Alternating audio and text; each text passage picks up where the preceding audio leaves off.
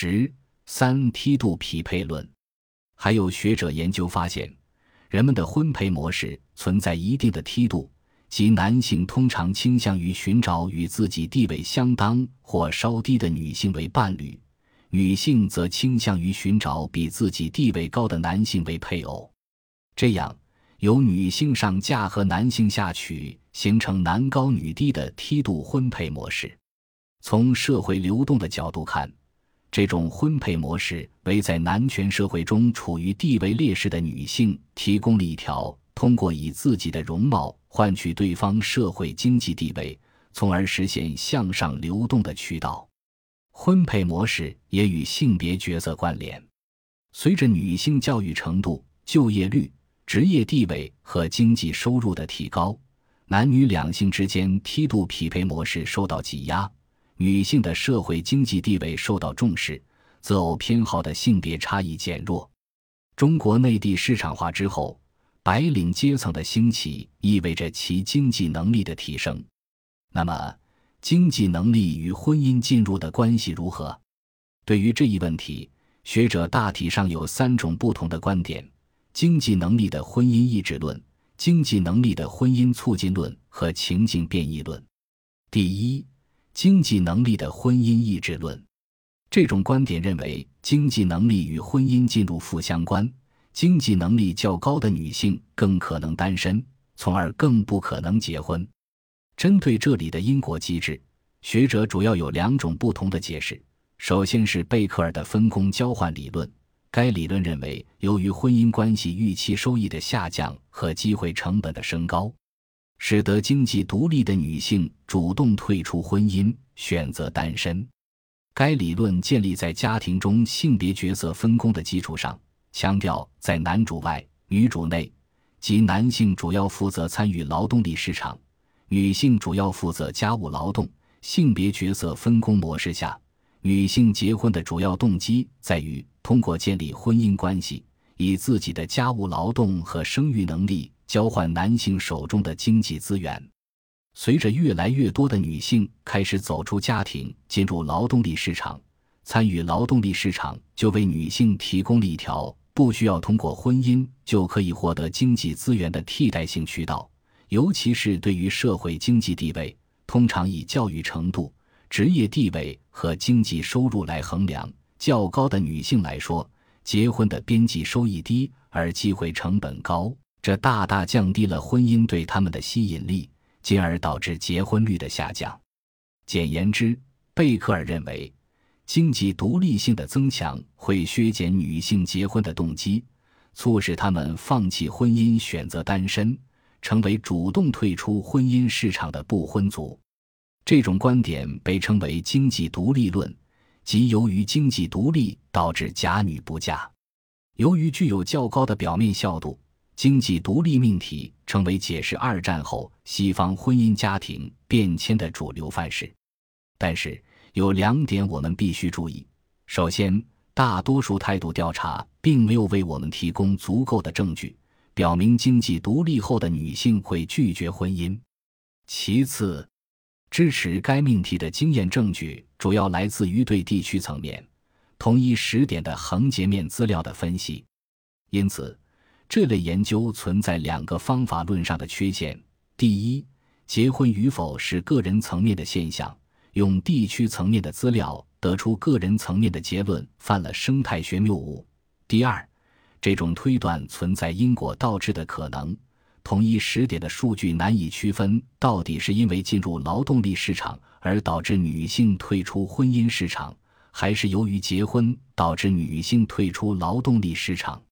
基于此。旨在解释经济能力与婚姻进入之间存在负相关的第二种理论逻辑应运而生。其次是婚姻市场不匹配论，该理论认为婚配市场的不匹配是导致经济独立后的女性成为单身一族的主要原因。具体说来，在男高女低的婚配模式的作用下，女性为了通过婚姻关系维持和提升自己的社会经济地位。倾向于选择跟自己地位相当或高于自己的男性结婚，这就大大缩小了社会经济地位较高的女性的择偶范围。而根据郎才女貌的择偶标准，婚姻市场中的男性比较关注女性的持家能力和年龄、外貌等方面的生理特征，而不太看重女性的经济能力。由于难以兼顾家庭和事业，以及年龄偏大等原因，那些在劳动力市场上如鱼得水的女强人，对婚姻市场中的异性来说，并没有太大的吸引力。因此，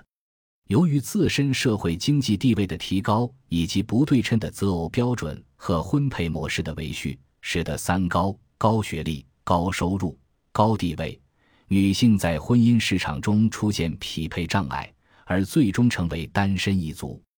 这种观点被称为婚姻市场不匹配论。雷蒙等人对日本的经验研究支持了这种解释。第二种观点被称之为经济能力的婚姻促进论。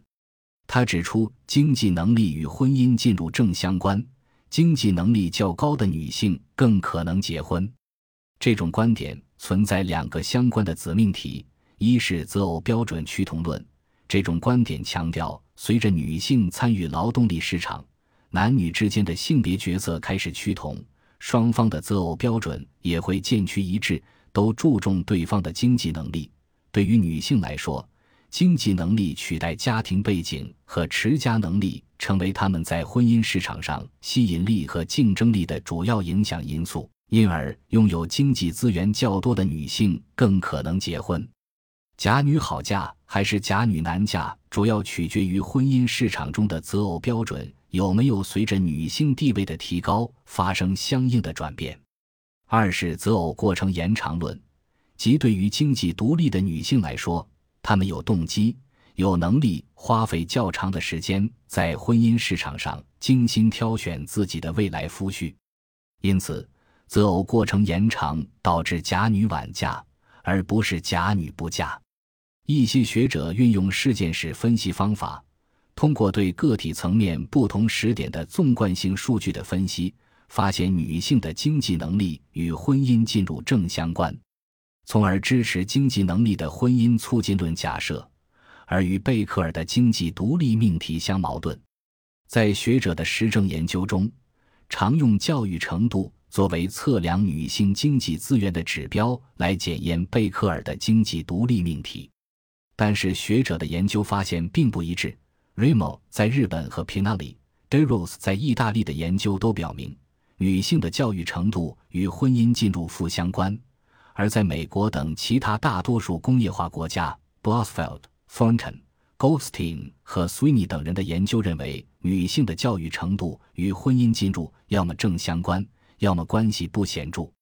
第三种观点是情境变异论。他试图调和前面两种彼此对立的观点，